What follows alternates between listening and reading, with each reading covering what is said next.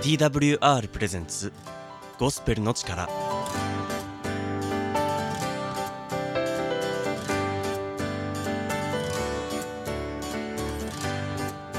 皆さんいかがお過ごしでしょうか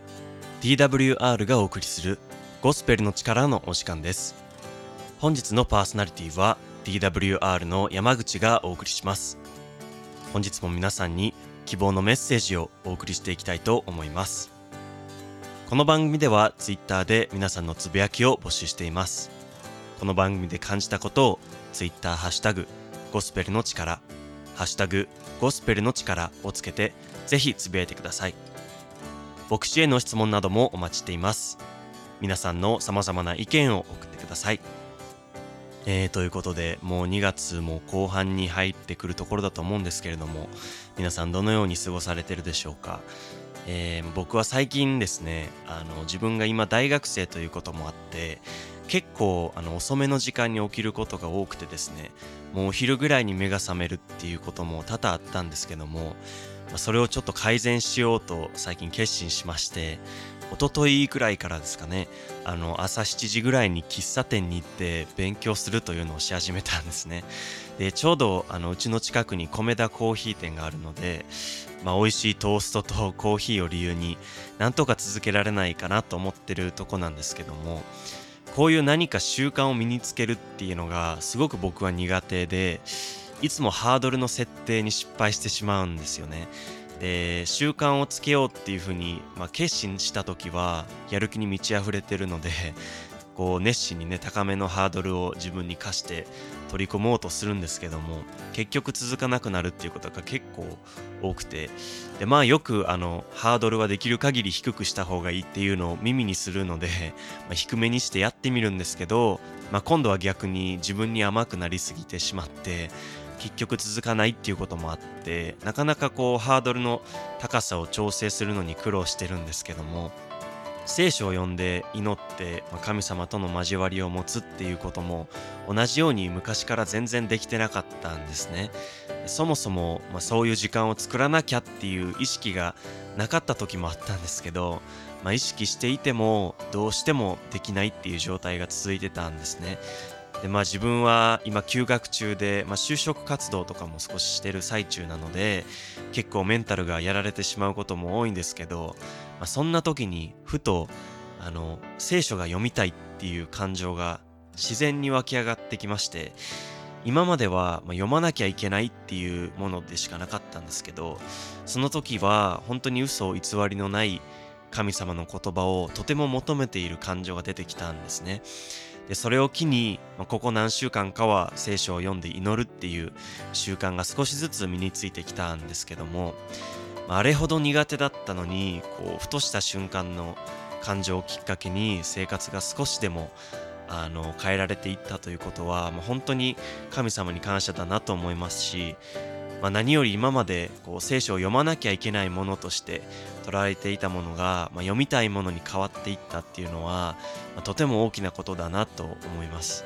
まあ、それでも、まあ、これから先いつの間にかこう聖書がまた読まなきゃいけないものに逆戻りしてしまうこともあるとは思うんですけども今喜びを持ってこう神様との交わりを持てているっていうことに感謝したいなと思っています。あのまさに米田コーヒー店で勉強するっていうのも続けられるかどうかはわからないですけども しばらく頑張ろうと思います。はい。ということでここで本日最初の曲をお送りしたいと思います。福原孝義で Take It Easy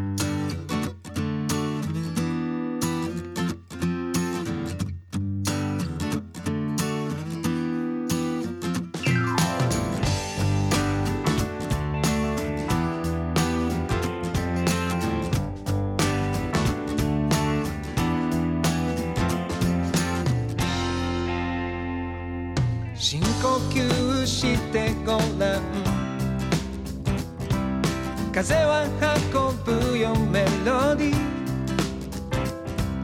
今はただ身を委ねて。ゆらり揺られるままに。思い煩う。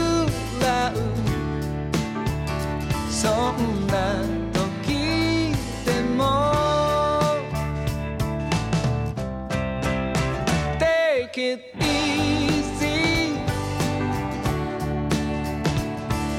日が見えなくても。Take it easy 忘れないで。光はどんな時も。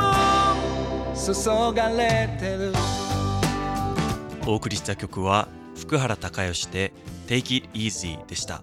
えーこの曲をいい曲だなと感じてくださいましたら Twitter ハッシュタグゴスペルの力でぜひつぶやいてください。また曲のリクエストも Twitter ハッシュタグゴスペルの力でお寄せくださると感謝です。ここからは聖書からのメッセージをお届けします。本日のメッセンジャーは船堀グレースチャペルの若木望牧師です。それではよろしくお願いします。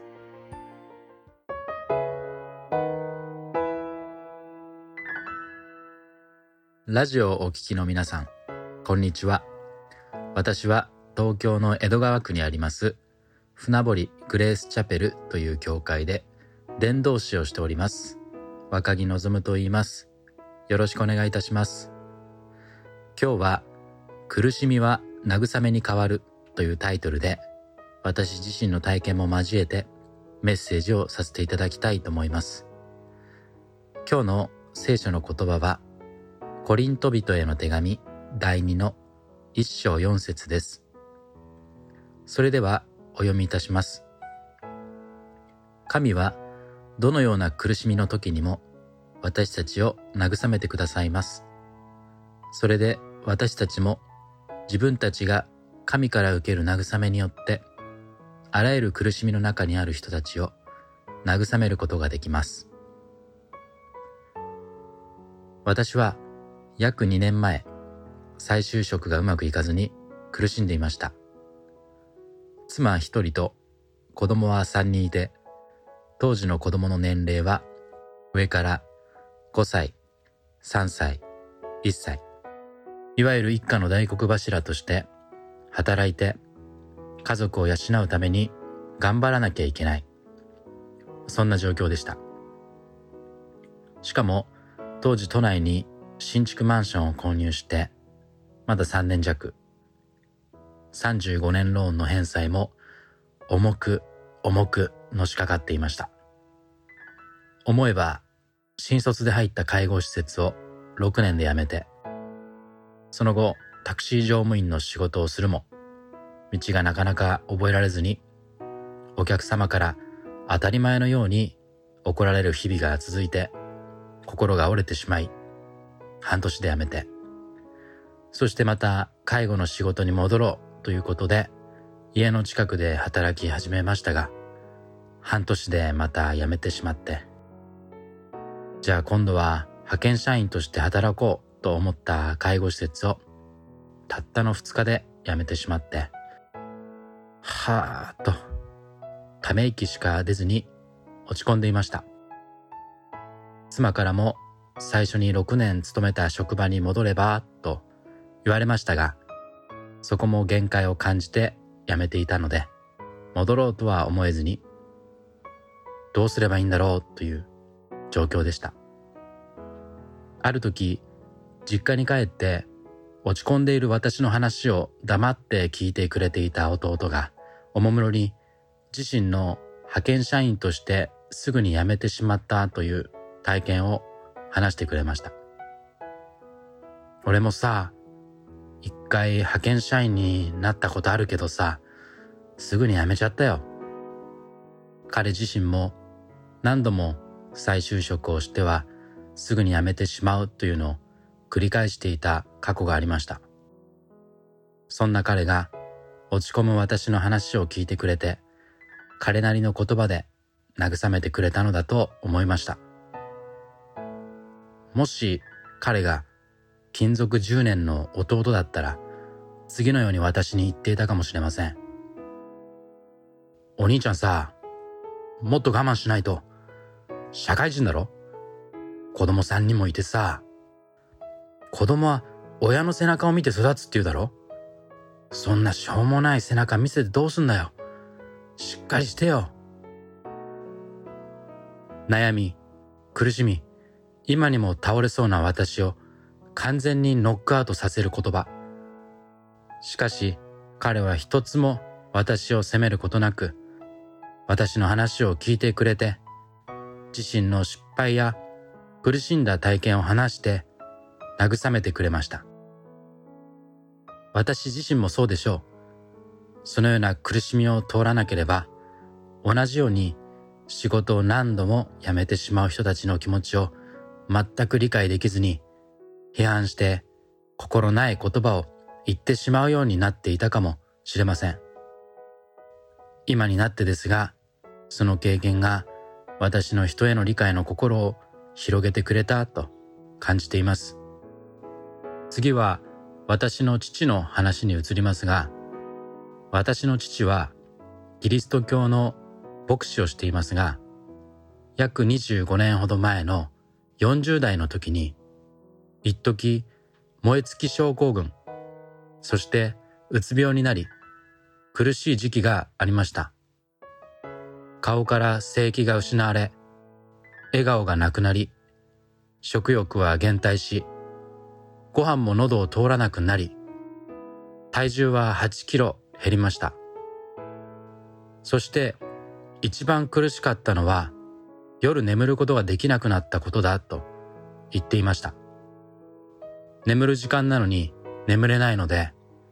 夜を迎える恐怖もあったと言っていました。これで牧師の働きは終わった。もうこれ以上牧師としての働きはできない。そんな状態に追い込まれたそうです。しかし、やがてその苦しみを経験して、うつ病から癒された今になって、うつは恵みだったと、至るところで話しています。というのも、そこから同じような心の病で苦しんでいる方々との出会いがあり、彼らの心に寄り添い、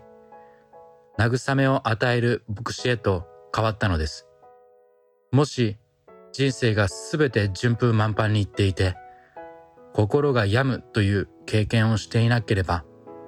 心の病を抱えた人たち、弱さを覚えている人たちを理解することができずに、もっと努力しなさい。もっと頑張りなさい。もっと祈りなさい。などと劇を飛ばして、その人たちをさらに苦しめ、追い詰めるような言葉を語っていたかもしれないと言っていました。まず、牧師としての自分が心の病、弱さを身をもって体験し、そしてイエス様によってそのあるがままの自分が愛され、受け入れられ、癒される必要があったことに気づかされたとも言っていました。そういう意味でも、うつは恵みだったと言っているそうです。イエス・キリストは多くの人々が理解できずに心に苦しみを抱えた人たち、弱さを抱えている人たちの心を理解され、彼らに慰めを与えられました。イエス・キリストはどのような苦しみの中にいる人であっても彼らの心を理解され慰めを与えてくださる方です。そしてそればかりか、今度はその人が苦しみを抱えている方を慰め、励ますことができるように人生を変えてくださるのです。聖書には神様の愛、すなわちイエス様が私たち人間の罪のために十字架にかかって死んで葬られたこと、そして3日後に蘇られたことを信じ、受け入れる者を救い、その人の人生におけるどんなマイナスの出来事をもプラスに変えてくださると約束してくださっています。ぜひ、このイエス・キリストを信じて、あなたの苦しみが慰めに変わることを経験してみませんか？おすすめいたします。それでは、今日の聖書の言葉をもう一度読んでメッセージを終わりにしたいと思います。コリント人への手紙第2の1章4節です。お読みいたします。神はどのような苦しみの時にも私たちを慰めてくださいます。それで私たちも自分たちが神から受ける慰めによってあらゆる苦しみの中にある人たちを慰めることができます。それではお祈りいたします。天の父なる神様、今日は苦しみは慰めに変わるというタイトルでメッセージをさせていただきました。人生において私たちは様々な苦しみを経験し思い悩むことがあります。しかし苦しみは決して苦しみで終わらない。イエス様が与えてくださる慰めによって今度は私たちが人々の心に寄り添い慰めを与える人に変えられていくことができるという今日の聖書の御言葉を感謝いたします。今、このメッセージを聞いてくださった方の中に苦しみの真っ只中にいる人がいるならば神様からの豊かな慰めを与えイエス様を信じ苦しみが慰めに変わっていくことを体験していくことができますように導いてください。感謝してイエス様のお名前によってお祈りいたします。アメン。最後にお知らせです。私たち船堀グレースチャペルは船堀駅から徒歩1分のところにあるタワーホール船堀の一室をお借りして毎週日曜日子供のいる家族向けの第一礼拝を午前9時からそして大人向けの第二礼拝を午前10時から行っています。どなたでもご自由に参加いただけます。お待ちしています。インターネットで船堀グレースチャペルで検索していただくとホームページもございますのでそちらも参照していただければと思います。また YouTube で、えー船堀グレースチャペルと検索していただくと礼拝のメッセージを聞くことができますのでそちらもご活用ください。若木先生、ありがとうございました。えー今日は、苦しみは慰めに変わるというテーマで、えーメッセージをしてくださったんですけれども、皆さんどのように感じられたでしょうか、えー僕は今回のメッセージを聞いて、まあすごく考えさせられましたし、また同時にとても励まされました。やっぱり人の苦しみを本当の意味で理解できるのは同じような苦しみを経験した人だけなんだなっていうふうに改めて学びましたし自分がその苦しみを経験していないがゆえに、まあ、知らぬ間に人を傷つけてしまっていることもあるのかもしれないなと思います。で特に今の世の中は、まあ大勢の人の考え方とか意見だったり価値観をまあ一瞬で見ることができてしまうので、まあ、余計に辛いと感じられる方もおられるかもしれません。でもだからこそあのイエス・キリストがそうした人たちの苦しみを全て理解して慰めを与えられさらにはその人自身が、苦しみを抱えておられる方に慰めを与えて励ますことができるように人生を変えてくださるということが、どれだけ希望に満ち溢れていて、感謝のことなのかっていうのを今一度見つめ直せたような気がしています。えこのメッセージで感じたことや牧師への質問などがありましたら Twitter ハッシュタグゴスペルの力でぜひ聞かせてください。ではここでもう一曲お送りしたいと思います。福原孝義でこの喜びを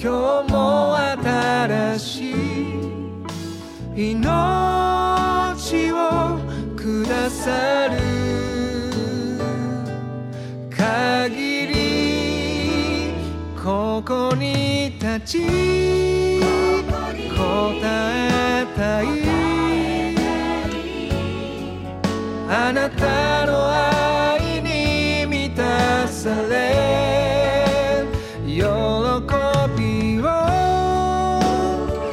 歌いたい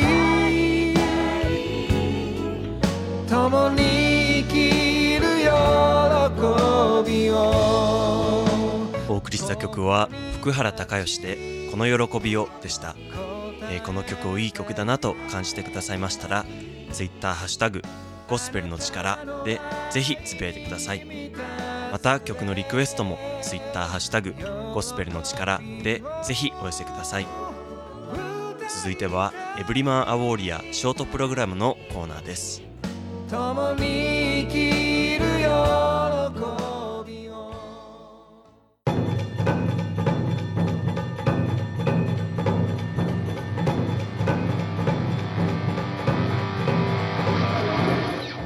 ー・バーガーがお送りするエブリマン・ア・ウォーリアー。クリスチャンとして成功するには時間をかけて信仰のトレーニングをすることが必要です。私は娘たちに運転を教えたことがありますが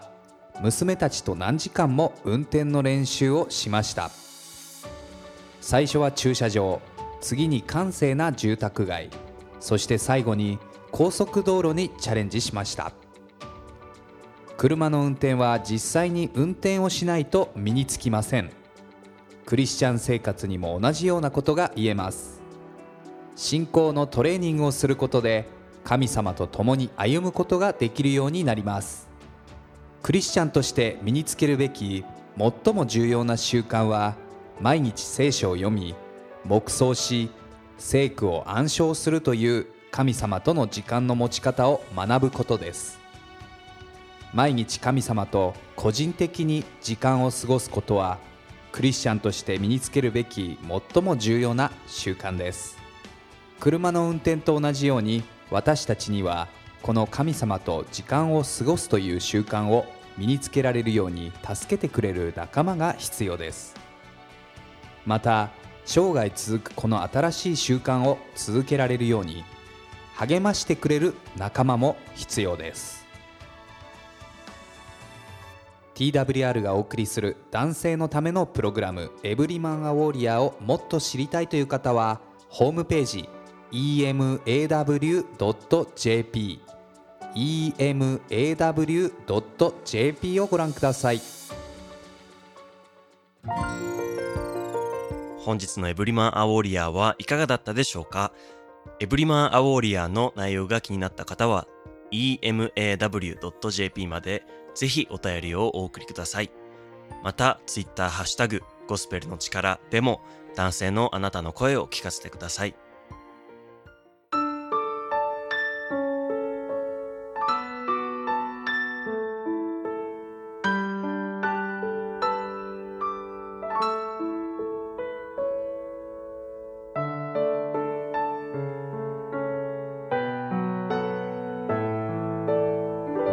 本日最後にお届けするのは Sing the Cross でどこへ行っても。主よあなたは私を探りすべてを知っておられる方。私の思いも私の